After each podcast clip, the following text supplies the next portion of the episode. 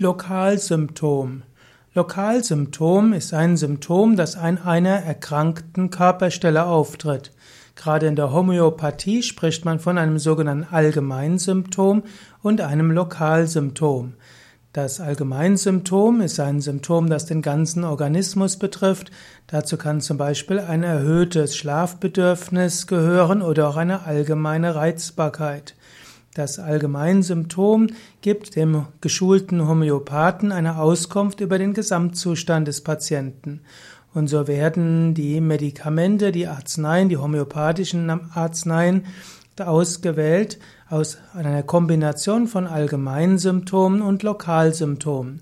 Die Komplexhomöopathie achtet oft mehr auf die Lokalsymptome und hofft, dass durch mehrere Mittel zusammen die Lokals, das lokale Symptom kuriert werden kann. Daher gibt es auch eine gewisse Kritik der klassischen Homöopathie an der Komplexhomöopathie, weil dort zu wieder zu viel an den Symptomen geschaut wird, anstatt den Menschen als Ganzes anzuschauen.